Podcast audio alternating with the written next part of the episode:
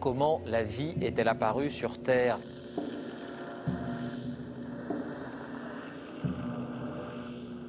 On peut envoyer actuellement des signaux à 100 millions de kilomètres. Les scientifiques repoussent encore les limites du possible. Il n'y a rien qui soit euh, pérenne dans le temps. Tout est d'ordre chaotique, mais ça peut être des chaos sur des échelles de temps du- de l'année, du million d'années, du milliard d'années. Ce qui compte, c'est le temps qu'il faut pour que les choses euh, dérivent. Tout ce qu'ils veulent, c'est faire des chiffres.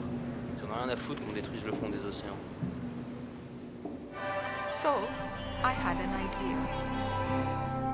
Le siècle des ampoules. Bonjour à toutes et à tous et bienvenue dans cette nouvelle édition du siècle des ampoules consacrée aujourd'hui à ces géants imprévisibles que sont les volcans. Nous nous tournons euh, aujourd'hui vers celles et ceux hein, qui sont à leur chevet et tentent euh, tant bien que mal hein, de prévoir ces éruptions parfois si soudaines. Nous sommes partis à la rencontre de Corentin Caudron, volcanologue à l'Université libre de Bruxelles. On écoute tout de suite l'interview. Bonjour euh, Corentin Caudron et merci euh, beaucoup d'avoir accepté euh, notre invitation. Avec plaisir, bonjour. Alors Corentin Caudron, vous êtes volcanologue à l'Université libre de Bruxelles. Vous travaillez principalement sur les méthodes de surveillance hein, des volcans. Euh, Peut-être avant de rentrer dans, le- dans le vif du sujet, est-ce que vous pourriez nous expliquer euh, ce qui vous a fasciné hein, dans un premier temps dans, dans ces volcans? À quand remonte cette passion? Bah, comme je pense pas mal de gens, c'est tout petit et c'était le- moi c'était le livre de photos des Kraft euh, dont on parle beaucoup pour l'instant parce qu'il y a plein de reportages. Euh, et donc j'avais ça dans la bibliothèque euh, familiale on va dire et puis assez rapidement je me suis dit ouais, c'est cool. Euh, puis j'ai regardé les reportages etc et puis je me suis dit que je voulais continuer vers ça au fur et à mesure des années. Donc voilà c'était vraiment dès l'enfance quoi. Alors avant d'en venir euh, à vos recherches hein, sur la prévision euh, des volcans, est-ce qu'on pourrait rappeler quelques bases euh, justement sur ces volcans? Où est-ce qu'on les trouve? Euh, Déjà sur Terre, il y a, il y a plusieurs zones, hein, je pense, les zones dorsales, les zones euh, de subduction, les points chauds. Ouais, donc elles sont, enfin les volcans sont majoritairement localisés au niveau des, des zones de subduction, et donc c'est c'est assez, enfin, ça se comprend facilement. Il y a des plaques qui plongent, et quand elles plongent, elles vont, elles vont avoir des températures plus élevées, et ça va permettre à de la roche de- d'entrer en fusion et donc de former du magma, qui à un moment donné va, pour une raison qu'on comprend pas encore très bien, remonter vers la surface et donner lieu à des éruptions. Et donc typiquement, on trouve plein de volcans au niveau de la ceinture euh, du Pacifique, donc Indonésie, vers le Japon, puis on redescend vers le Kamchatka, etc. Euh, mais on en a aussi tout près de chez nous, donc on a, on a des volcans au milieu de plaques, donc euh, vraiment l'extrême opposé, quoi, pas là où les, les plaques entrent en subduction ou coulisses, mais en plein milieu des plaques. Et donc pas loin de, Bruxelles, euh, il y, en a un 3 heures de route d'ici, euh, au niveau de l'Allemagne, dans, dans les. Et là, on est en plein milieu d'une plaque, et pourtant, c'est des, volcans qui ont eu une activité assez costaude il y a 12 000 ans, donc avec des éruptions pliniennes qui envoient de la cendre à 30 km d'altitude. Donc on en, a un peu partout, mais disons qu'en Belgique, on est pas mal mis, en France aussi, euh, parce qu'on est, on est justement pas dans des bordures de plaques, et donc il y en a moins, proportionnellement moins qu'en Indonésie, au Japon ou en Italie, par exemple. Alors ces zones dorsales et de subduction sont donc euh, liées au mouvement euh, de la croûte euh, terrestre, Ouais. hein, c'est cela Et Qu'est-ce qu'il en est des points chauds? Les points chauds, en fait, c'est simplement une plaque qui va, qui va elle bouger euh, dans l'espace, donc et dans le temps. Donc elle va se déplacer en fonction du temps. Par exemple, Hawaï, c'est vraiment l'exemple embléma- emblématique, ou l'Islande. Bon, l'Islande est un peu plus compliqué, mais Hawaï, c'est vraiment une plaque et il y a un point chaud qui va alimenter euh, le volcanisme en surface et la plaque va se déplacer et donc les îles vont se former, hein, puisque c'est comme ça que les îles se forment en général, comme ça, par, des, par des éruptions volcaniques. La plaque se déplace et donc le, le volcanisme, lui, va aussi se déplacer dans le temps et dans l'espace. Donc on va voir loin de la zone du point chaud des volcans plus vieux, et puis euh, là où ça se construit actuellement, ben, on, a, on a un volcanisme actif. Et est-ce qu'en fonction qu'un volcan se trouve sur l'une ou l'autre zone, euh, cela euh, va donner naissance à des volcans avec des activités euh, volcaniques tout à fait différentes, avec différents magmas? Ouais, tout à fait. Donc l'exemple d'Hawaï ou du piton de la fournaise, c'est des, points chauds. Il y a plein de débats en science, mais on va dire pour faire simple que c'est des points chauds. Et là, c'est du volcanisme assez joli parce que c'est des belles coulées de lave. Il faut pas être tout près hein, quand le volcan est en éruption. Mais on n'a pas des éruptions hyper explosives euh, comme on a eu au Tonga ou comme on a en Indonésie, où là on est dans des zones de subduction et on a des magmas beaucoup plus chargés en gaz et qui sont beaucoup plus euh, visqueux et beaucoup plus explosifs. Donc là on a, on a des éruptions malheureusement beaucoup plus violentes. Et euh, donc on voit il y a différents types euh, d'éruptions, mais est-ce que sur un même volcan on peut observer euh, ces, différents types euh, Ouais. d'éruptions? Malheureusement. Donc euh, là, c'est vraiment la difficulté pour nous, hein, pour, euh, pour les volcanologues, c'est de mettre au point des techniques qui vont nous permettre de voir cette transition d'activité. Donc euh, même en Indonésie, vous avez un volcan qui peut subitement faire une très très grosse éruption plinienne, donc euh, en injectant de la cendre très haut dans l'atmosphère, très violente, et puis dix ans plus tard faire une éruption où il y a simplement de la lave qui, qui arrive en surface de manière très passive euh, et sans, sans gros dégâts en surface. Donc on a les deux sur certains volcans, ouais. Et est-ce qu'on comprend bien ces mécanismes qui vont euh, donner lieu à ce type d'éruption plutôt qu'un autre De mieux en mieux, mais ça reste euh, un sujet actif de, recherche. Donc, le, faut, en fait, ce qu'il faut pas oublier, c'est que c'est une science jeune. Donc, elle a environ un siècle, euh, la volcanologie, peut-être un peu plus maintenant. Mais, mais, donc, on apprend encore vraiment avec des, avec des exemples actuellement. Et on a ce qu'on appelle, alors ça c'est un terme technique, mais c'est un biais observationnel. Donc, c'est qu'on on a des volcans qui, sont qui ont des durées de vie extrêmement longues, hein, qui sont actifs durant des milliers d'années, voire plus. Et nous, ben, on vient seulement de commencer à les étudier avec des techniques modernes. Et donc, on, ce qu'on va voir aujourd'hui d'un volcan ben, n'est pas représentatif de la, le cycle total euh, de vie d'un volcan. Et donc, on, on est confronté à ces problèmes-là. Donc mhm. on les comprend mieux, mais pas encore parfaitement. Alors les volcans, ils sont composés euh, de, de notamment de ce qu'on appelle hein, les chambres euh, magmatiques. Est-ce que vous pourriez nous en dire euh, un mot sur notamment à quelle profondeur est-ce qu'elles se situent? Qu'est-ce qui s'y passe finalement? Quels sont leurs rôles? Est-ce que c'est partout pareil, que ce soit sur un volcan situé sur une zone de subduction ou sur un autre? Ouais, non, c'est une bonne question. les réservoirs peuvent être distribués entre, disons, 30 km de profondeur, donc c'est ce qu'on appelle la limite entre le manteau et la croûte elle varie en fonction des endroits, mais globalement entre 30, 20 km, 10 km. Et les réservoirs magmatiques peuvent se former à ces endroits-là. Et puis il peut en avoir plusieurs distribués vers le, vers de la surface et qui peuvent interagir entre eux. Donc c'est extrêmement compliqué, mais il n'y a pas de, de, théorie uniforme. Quoi. Il y a pas, je pourrais pas vous dire sur chaque volcan il y a un réservoir à 5 km, ce serait faux. Euh, il y a parfois des réservoirs magmatiques très très proches de la surface, comme au Stromboli, où là on est, euh, on est quasiment à quelques centaines de mètres de la surface, et puis boum, il y a une éruption. Donc là, on a plein de choses, on a une diversité de, de distribution en profondeur qui est, qui est, vraiment très très large. Et en termes de ce qui s'y passe dans ces chambres euh, magmatiques, je sais pas si vous pouvez un peu... Euh, ouais, ouais, si. Donc elles, elles sont la majorité du, majorité du temps très calmes, donc il n'y a pas grand-chose qui se passe. Le magma, bien, il va cristalliser, donc il va solidifier. Les gaz vont sortir, et puis à un certain moment, pour des raisons qu'on essaie de comprendre, le magma va remonter vers la surface peut interagir avec, euh, avec un autre réservoir magmatique ou simplement rester là et ne rien faire pendant des milliers d'années puis subitement entrer en éruption. Donc ça c'est vraiment un thème actif de recherche mais qui est pas le mien mais qui essaie de comprendre comment à un certain moment un volcan, un réservoir magmatique va décider de, que son magma doit remonter vers la surface. Et justement, est-ce qu'il y a besoin euh, d'un élément extérieur pour qu'un volcan euh, entre en éruption ou le système se suffit entre guillemets? Euh, Ça peut être un séisme qui peut déclencher une éruption, par exemple. Un très gros séisme peut, peut déclencher une, une, éruption, ça, ça arrive, ça, on a déjà étudié ça aussi. Euh, mais ça peut être tout à fait spontané, quoi. Et, à un certain moment, il y a trop de gaz dans le magma et boum, le magma doit remonter vers la surface. Et a-t-on une idée précise de comment est-ce que ces chambres euh, magmatiques euh, se, se forment? Ouais, tout ça est étudié aussi. Donc, faut, faut des ingrédients clés. Hein. Donc, il faut du magma. Donc, en général, on peut se retrouver dans des zones de subduction, des points chauds. à partir du moment où vous avez ces ingrédients, eh bien, on va, on va déjà être favorable, ou en tout cas à la formation du champ magmatique. Il faut des grandes cavités qui, qui se développent mais c'est en fait la vision qu'on a qui est un peu schématique et un peu je dirais simplifiée d'une chambre magmatique où on a un grand réservoir vide qui va se remplir de magma est fausse. Euh, et donc c'est plutôt des espèces de zones très mousseuses. Donc le, où le magma en fait c'est de la roche un peu en fusion. Euh, mais c'est plutôt une roche quoi. Donc c'est une espèce de grosse mousse euh, rocheuse qui se forme. Et puis à un certain moment euh, on va former plus de magma. Mais c'est pas du tout une cavité complètement vide dans laquelle du, liquide va entrer quoi. Donc là, on, on essaie, enfin notre vision à nous, je dirais de Volcanog, a, elle-même évolué euh, ces dernières années. on s'est rendu compte que c'est tout à fait faux de voir un réservoir magmatique comme une grande cavité, une grande piscine remplie de, de magma. Ça, c'est complètement faux. Vous, les volcanologues, il en existe évidemment de différents types. Hein. Vous n'êtes euh, pas tous au pied des coulées de lave. Ça croise également euh, beaucoup euh, de, disciplines, hein, ce métier de volcanologue. Alors vous, Corentin Caudron, vous vous intéressez principalement donc à la surveillance hein, des volcans. Vous étiez il n'y a pas longtemps en Italie, je pense, dans la région du Stromboli, un peu au nord de la Sicile, qui a justement vu euh, une éruption hein, ce 9 octobre dernier. Est-ce que vous pourriez nous, raconter euh, ce que vous faisiez sur place? Ouais, donc moi je suis un volcanologue de canapé, on va dire. Quoi. Je, suis un volcanologue paresseux. Je regarde des données qui sont disponibles à la communauté. Donc ça c'est vraiment le gros avantage euh, des volcanosismologues. Je m'intéresse surtout à la sismologie et, et à l'acoustique.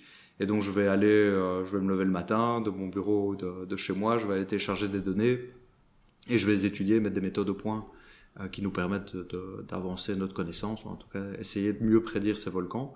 Et ce que je faisais en Italie était un peu différent. Là, on, a, on essayait d'installer des nouvelles techniques pour essayer de détecter des bulles dans l'eau, parce que les, les bulles et les gaz sont les moteurs des éruptions, en tout cas des éruptions explosives. Et le problème qu'on va avoir dans l'atmosphère, c'est que le gaz volcanique, c'est essentiellement du euh, CO2, donc dioxyde de carbone, et comme on le sait tous, il y a beaucoup de CO2 dans l'atmosphère, et donc détecter un signal volcanique va être très compliqué, parce qu'il y a trop de CO2 dans l'atmosphère. Et donc l'idée qu'on a eue, c'est de se mettre dans l'eau. Enfin, c'est pas moi qui ai eu l'idée, il y a plein de gens qui ont eu cette idée avant moi. Simplement, maintenant, on a des, techniques euh, très évoluées pour faire ça. Et donc, ce qu'on a fait, c'est qu'on a notamment mis une fibre optique. Donc, la fibre optique, elle nous, nous permet d'avoir Internet, notamment mais on s'est rendu compte que les fibres optiques étaient aussi sensibles euh, au séisme et aux bulles de gaz. Et donc là, on voulait aller tester sur un site très très bien connu euh, à Panarea, près du Stromboli, qui est déjà instrumenté, c'est un observatoire sous-marin si vous voulez. Euh, on voulait tester ce, cette technique de fibre optique et voir si elle est sensible au gaz. On sait qu'on a plein de bulles et donc on s'est mis simplement dans un endroit où on sait qu'on a plein de bulles, où ça va marcher, en tout cas, si la fibre optique est sensible au gaz, euh, on détectera du gaz. Donc, on s'est mis dans des conditions les plus favorables possibles pour développer des nouvelles méthodes. Et qu'en est-il de la fiabilité euh, de, ces méthodes, des paramètres que, vous étudiez Et également, est-ce qu'elles peuvent s'appliquer à, tous les volcans Ici, ça semble euh, nécessiter euh, de l'eau. Est-ce que c'est obligatoire? Ouais, très bonne question. effectivement, donc là, moi, comme je m'intéresse aux bulles, je voulais me mettre dans l'eau, parce que c'est là qu'il y a des bulles. Et, donc, je me suis mis dans ces conditions-là. Mais les fibres optiques peuvent aussi être installées dans le sol. et donc, c'est ce qu'on a fait au Stromboli il y a deux ans avec une équipe de chercheurs en France. Euh, on a installé de la fibre, on a creusé, hein, on a fait des tranchées et on a mis notre fibre optique dans le sol vers le sommet du Stromboli et on va essayer, enfin, des collègues qui font encore ça, ils y, étaient il y a encore quelques semaines, essayer de faire de la, surveillance grâce à ces fibres optiques. Le gros avantage, en fait, c'est comparer à un sismomètre euh, classique qui mesure des vibrations du sol, on doit mettre un sismomètre, disons, les, tous les 100 mètres au mieux. Sur certains volcans, il n'y en a qu'un, sur certains, il n'y en a pas. Ici, la fibre optique, elle nous donne l'équivalent d'un sismomètre tous les mètres. Et donc, on a une résolution spatiale euh, extrêmement bonne, quoi. Donc, on va, c'est comme si on voyait un volcan avec une loupe. Et, mais c'est tout à fait nouveau. Donc, on, à côté de ça, on doit gérer des tonnes de données, donc des terabytes de données à gérer. Donc, on, on développe plein de nouvelles choses pour, pour essayer de traiter ces données. Mais là, cette technique-là, elle est vraiment tout à fait nouvelle. On la teste seulement maintenant sur des volcans. Avec le Covid, c'est vraiment seulement ces années-ci qu'on les installe. Et donc on apprend quoi. Alors les sismomètres, c'est quelque chose qui fonctionne très bien. On sait qu'on a des bons résultats. Donc c'est voilà, c'est un peu différent. Vous vous intéressez euh, donc aux bulles rejetées, au gaz. Euh, c'est peut-être une question naïve, hein, mais est-ce que tout, est-ce que ces volcans vont nécessairement relâcher euh, du gaz avant une éruption? Non, malheureusement, non. C'est pas une question naïve. C'est une bonne question de nouveau. malheureusement pas. Certains volcans ont tendance même à se calmer avant l'éruption, donc comme si si tout s'arrêtait et puis boum ils explosent euh, et donc on appelle ça de, en anglais c'est quiescence. Donc c'est comme s'ils s'endormaient avant d'entrer en éruption ils se reposaient avant de faire une grosse éruption. Certains pas. Euh, là ça varie énormément en fonction du type de volcan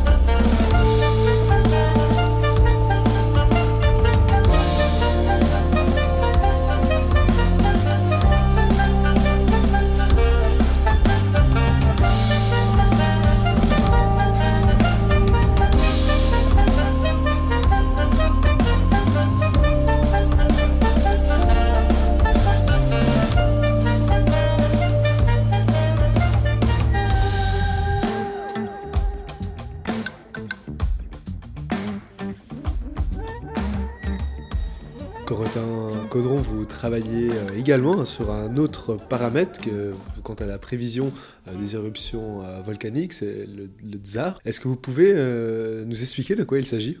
Ouais, donc là, l'idée, c'était d'utiliser des données sismiques, donc de, de sismomètres, donc des vibrations du sol, et de nouveau, un peu avec l'évolution des technologies, on a été capable de garder l'entièreté des, données sismiques, alors qu'avant, bah, pour des problèmes de stockage de données, on ne gardait que les séismes. Et donc, ce qu'on a fait avec euh, plusieurs collègues, c'est qu'on a utilisé ces données qu'on appelle des données continues, donc on enregistre les vibrations du sol tout le temps, et la majorité du temps, en fait, il n'y a pas de séisme. Donc, 95% euh, du temps, euh, on enregistre le reste qu'on appelle du bruit, et on une partie active de ma recherche, c'est essayer de tirer de l'information de ce bruit. Donc, on dit tirer de signal de ce bruit sismique. Et un peu par chance, on testait des choses, et puis un jour, on s'est rendu compte qu'en faisant des rapports entre des, des, bandes de fréquences, parce que donc on enregistre des signaux en temps, un point en fonction du temps, on peut essayer de tirer de l'information fréquentielle. On appelle ça une transformée de Fourier. Enfin, je ne vais pas rentrer dans les détails, mais en faisant des analyses fréquentielles, on s'est rendu compte qu'on pouvait individualiser et identifier des processus distincts. Et donc ce qu'on a fait, c'est un peu vraiment par chance, c'est qu'on a fait des rapports de bande de fréquence, et puis on s'est rendu compte qu'avant certaines éruptions de vapeur, donc euh, pas des éruptions magmatiques, des éruptions, si vous voulez, de vapeur et d'eau, euh, mais qui sont quand même très violentes, ça peut envoyer de la cendre jusqu'à 10 km d'altitude, on voyait une augmentation de ce rapport euh, qu'on a appelé Dessart. On le voyait sur un volcan, puis on l'a vu sur un autre, on s'est dit, ah cool, on commence à voir des choses qui sont similaires sur différents volcans. Euh, et puis voilà, on a fait une première publication en disant tiens, avant les éruptions de vapeur, on voit ce rapport qui augmente. Euh, ce qui est intéressant, c'est qu'il augmente longtemps avant l'éruption et il reste élevé pendant que le volcan est mis sous pression, si vous voulez. Puis ce qu'on a fait récemment, bah, cette année ou l'année passée, c'est qu'on a voulu voir ce que ça donnait sur d'autres volcans qui ont aussi des éruptions magmatiques. Et donc là, de nouveau, on a vu des comportements qui sont un peu différents, mais qui, malgré tout, ont, des similarités ou des similitudes euh, avec ce qu'on observait sur les éruptions phréatiques, donc de vapeur. Et donc là, maintenant, on est en train d'analyser ça, d'essayer de comprendre pourquoi. Et ce qu'on fait, c'est qu'on va faire de la modélisation. Alors là, c'est un peu technique, mais essayer en gros de comprendre les signaux qu'on voit et de les répliquer avec des modèles. Et donc, on réplique simplement sur des ordinateurs le fonctionnement d'un volcan on simule le fonctionnement du volcan et on essaie de comprendre cette augmentation euh, de paramètres en mettant plus de magma, en mettant plus de gaz, en scellant le volcan, etc.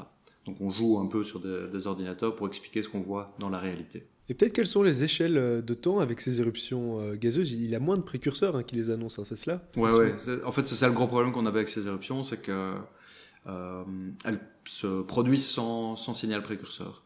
Et donc ça, j'avais commencé il y a 5 ans, un truc comme ça quand j'étais revenu en Belgique, euh, je intéressé à ces éruptions en disant tiens c'est un peu problématique quoi, on n'a pas de, signal de signaux précurseurs euh, dans de la géochimie, dans de la géophysique, donc quelle que soit la méthode qu'on a, bah, pour l'instant on trouve pas de signal précurseur, ou on en trouve mais quelques minutes avant. Et donc pour évacuer euh, une population qui vit ou qui est en train de se balader sur un volcan, c'est beaucoup trop tard. Donc, euh, ce qui s'est passé au Japon. En 2014 il y a eu une éruption au Japon. Pourtant le Japon c'est un pays riche qui est très très bien équipé en termes de, surveillance. Et il y avait 50 randonneurs qui se baladaient sur le volcan et qui se sont fait faucher par, euh, une coulée pyroclastique. Et donc, ils sont tous morts. Euh, et du coup, l'idée était de travailler vraiment spécifiquement sur ce, problème-là et c'est de trouver des signaux précurseurs. Et donc là, on a trouvé des signaux précurseurs qui sont euh, cette augmentation de rapport d'essar, mais c'est bien, on voit des choses à long terme, des mois avant l'éruption, mais c'est pas encore parfait, quoi. Donc on, est encore en train d'essayer d'affiner nos résultats et éventuellement de coupler ça à d'autres paramètres pour, euh, pour aller vers un, un, gérer un système d'alerte. Donc ça c'est vraiment l'étape suivante qu'on est en train de mettre en place. Alors un autre exemple peut-être quant à l'imprévisibilité finalement euh, de certaines éruptions euh, volcaniques, ce serait le cas du volcan Nirangogo, hein, près de Goma au Congo, qui, qui en a un autre exemple parlant. Hein. Aucun précurseur clair alors n'avait été identifié dans les semaines ou les jours précédant l'éruption de mai 2021 et l'éruption semble même avoir dépassé tous les scénarios envisagés. Oui, hein. ouais, tout à fait. Donc là c'était vraiment une, une éruption un peu euh, comment dire, classique du Niragongo, parce qu'il fait toujours ça. Euh, il avait une éruption en 2002, où le, simplement il y a une, en fracture qui s'ouvre, la lave, donc il y a un lac de lave, pardon, j'aurais dû commencer par là. Le a un gros lac de lave en son sommet, un, des plus importants dans le monde. Et puis à un certain moment, le, le volcan va, va, ouvrir des fractures et la lave va se déverser sur les pentes du volcan. Dans le cas du Niragongo, le problème c'est que c'est des laves qui sont très fluides et donc le, qui vont avoir des vitesses très très rapides d'écoulement et elles vont, euh, disons, parcourir des vitesses très importantes, euh, pardon, des distances très importantes très rapidement et ben, il y a très très peu de temps pour évacuer la population dans ces cas-là. Euh, et donc c'est ce qui s'est passé. Il y avait un très très bon réseau qui avait été installé par des collègues belges et luxembourgeois, un, un des meilleurs réseaux en Afrique certainement. Et malgré ce super réseau de, de sismomètres, de GPS, de gaz, etc., euh, bah, l'éruption, on n'a pas encore trouvé de précurseur. On va certainement en retrouver, hein, parce que c'est notre job, c'est d'essayer de reparcourir ces données, les fouiller, c'est de la data mining en anglais, donc c'est la fouille de données. On va certainement trouver des choses qui permettront dans le futur d'améliorer la prévision, mais en temps réel, on n'a rien vu venir. Quoi. Mm Ça, là, pas de chance et ça a des conséquences évidemment sur place. Vous avez mentionné différents outils hein, dont dispose le volcanologue pour étudier euh, les volcans. Vous avez parlé notamment de, sismomètres, d'acoustique. Euh, peut-être plus concrètement, hein, par exemple, si on, repense aux chambres magmatiques euh, dont on parlait un, peu plus tôt, comment est-ce qu'on va les, étudier, elles qui se situent à des dizaines de, de kilomètres sous la Terre hein? Quand on parle de sismologie, qui est vraiment mon truc, mais qui est quand même la méthode de base pour faire de l'imagerie, là c'est vraiment on va, parler de surveillance et on va parler d'imagerie. Donc c'est comme si on voulait avoir, euh, une, on pourrait utiliser des rayons X pour regarder à l'intérieur du volcan. Alors des manières, différentes manières de le faire, mais en général, ce qu'on fait, c'est qu'on positionne plein de capteurs sismiques euh, sur le volcan, et puis on utilise soit des séismes qui se produisent à proximité du volcan, soit la, beauté des nouvelles techniques, c'est qu'on va utiliser la houle océanique. Donc le, les océans, ben on le sait, il y a les marées lunaires, euh, ils envoient, ça véhicule de l'énergie à travers les roches et qui vont nous fournir, si vous voulez, une excitation comme un tremblement de terre qui va se propager à, l'intérieur de la roche et qui va nous, nous informer et nous permettre d'illuminer des réservoirs magmatiques. Et donc si on a des données pendant suffisamment longtemps, pendant quelques mois, on peut commencer vraiment à faire de l'imagerie et à voir où se trouvent nos réservoirs magmatiques, comment ils sont distribués. Euh, et donc ça c'est une première technique. On peut faire ça avec la sismologie, on peut faire ça avec l'électrique, avec du magnétique. Donc chaque fois on envoie des ondes dans le volcan et ça nous permet vraiment de voir des contrastes et euh, de, de, les localiser et d'avoir de belles cartes en trois dimensions du volcan. Et peut-être une dernière question, euh, Corentin Caudron, si, si, vous le voulez bien. Hein. On pensait qu'une chambre magmatique euh, d'un volcan, qui une fois refroidi, reste, restait des siècles finalement en sommeil avant de pouvoir être ranimée. Est-ce que c'est réellement le cas ou, ou alors est-ce qu'elles peuvent se réveiller d'un coup d'un seul ou cela nécessite effectivement plusieurs siècles? Alors ça c'est la question la plus piège. c'est une très bonne question. Donc si on prend l'exemple de l'Allemagne, plus près de chez nous, le volcan n'a plus entré en éruption depuis 13 000 ans. Donc, euh, alors à l'échelle géologique, c'est hier, donc c'est vraiment il n'y a pas longtemps du tout. Et qu'est-ce qu'on va aller faire? C'est que bah, là, pour l'instant, il est très calme. Euh, mais malgré tout, en étudiant les données récentes, on s'est rendu compte que le volcan, en tout cas la zone, s'était soulevée de quelques centimètres depuis 20 ans. Et donc ça, ça a un côté un peu inquiétant, parce que bah, on se rend compte qu'en fait, le, volcan est encore actif, qu'il y a du magma qui bouge. Euh, il est à 30 km de profondeur. Et donc là, il y a une manip, ou en tout cas une euh, je dirais une manip, c'est vraiment un terme technique, mais on est en train de faire une, euh, une mission avec plein d'Allemands et plein de, de, partenaires internationaux pour essayer d'imager justement ce, que vous disiez, les zones et les réservoirs magmatiques. Donc là, on a, ils sont installés 200 sismomètres euh, le mois passé, c'est encore en cours. On va en mettre 200 mètres en plus, 200 en plus au cours des prochains mois. Je vais mettre, euh, utiliser la fibre optique pour essayer d'améliorer notre image. Et donc là, on travaille vraiment à essayer d'une première, dans un premier temps, d'imager toutes ces structures, de voir où est le magma, comment il bouge, etc. Et puis quand on aura cette image, ben, on va pouvoir améliorer notre surveillance. Et on a plein de capteurs qui vont euh, qui sont déjà installés, mais on va en rajouter, qui sont installés sur la surface. Et puis on utilise des images satellites. Et donc là, c'est un volcan qui est bien surveillé. Euh, a contrario, si on se place toujours en Europe, on a le Vésuve que tout le monde connaît très bien, mais il y a aussi les champs flégréens. Donc là, Naples euh, est construit en partie sur l'équivalent d'un super volcan. Donc si on regarde de l'espace, on voit une espèce d'énorme dépression de plusieurs kilomètres de diamètre. Et ce volcan a, connu ce qu'on appelle des super éruptions. Alors c'est un, terme un peu cataclysmique, mais c'est des grosses grosses éruptions de magma qui là envoient des cendres euh, partout dans le monde euh, il y a 200 000 ans. Et donc forcément, quand on s'est rendu compte qu'il y avait ce type de volcan à la surface, euh, ben, on a commencé à mettre, enfin, on a commencé, les collègues italiens ont mis plein de capteurs, et donc ils surveillent ce volcan qui, en fait, on se rend compte, se déforme. C'est comme s'il respirait, si vous voulez. Parfois, le, sol peut se soulever de 3 mètres, parfois pas. Et donc on va le surveiller du mieux qu'on peut. Ça fait faire 20 ans qu'on le surveille et on se rend compte qu'en fait euh, c'est comme s'il respirait. Pour l'instant il n'y a pas eu d'éruption. Mais là on est pour faire le lien avec le, début, c'est une science jeune, donc on est seulement en train d'observer ça sur des dizaines d'années. C'est déjà très très bien, on apprend plein de choses, mais malheureusement c'est pas assez pour le cycle de vie de ce volcan. Donc on peut pas faire mieux si vous voulez que ça. C'est l'observer, c'est comprendre ce qu'il fait. Euh, et puis on espère que le jour où il aura décidé d'entrer, euh, de préparer une éruption, on sera capable de le, de le mettre en évidence. Quoi. Et vous parliez de, de super volcan, peut-être, est-ce que vous pouvez nous expliquer euh, finalement c'est quoi la différence entre un volcan et un super volcan C'est le, le, volume de magma qui est émis en surface, donc c'est vraiment des, des volumes énormes de magma qui vont être émis. Donc le magma peut être de la cendre, ça peut être évidemment du magma liquide, mais souvent c'est de la cendre. Et donc c'est simplement des, des volcans qui ont été capables de très très grosses éruptions euh, par le passé. Et donc celles-là, on les connaît bien. On sait euh, sur la majorité des volcans maintenant, on sait où ça s'est produit. Et euh, bah, du coup, on sait qu'on doit être vigilant à ces zones en particulier. Et donc ça, on va aller installer une série de capteurs pour essayer de mieux les surveiller. Le problème, c'est qu'ils sont très calmes pendant pendant ces périodes interéruptives. Un autre exemple, le Yellowstone, dont on entend beaucoup parler aux États-Unis, qui peut aussi être catégorisé ou labellisé euh, super volcan et qui est extrêmement bien suivi et bien surveillé.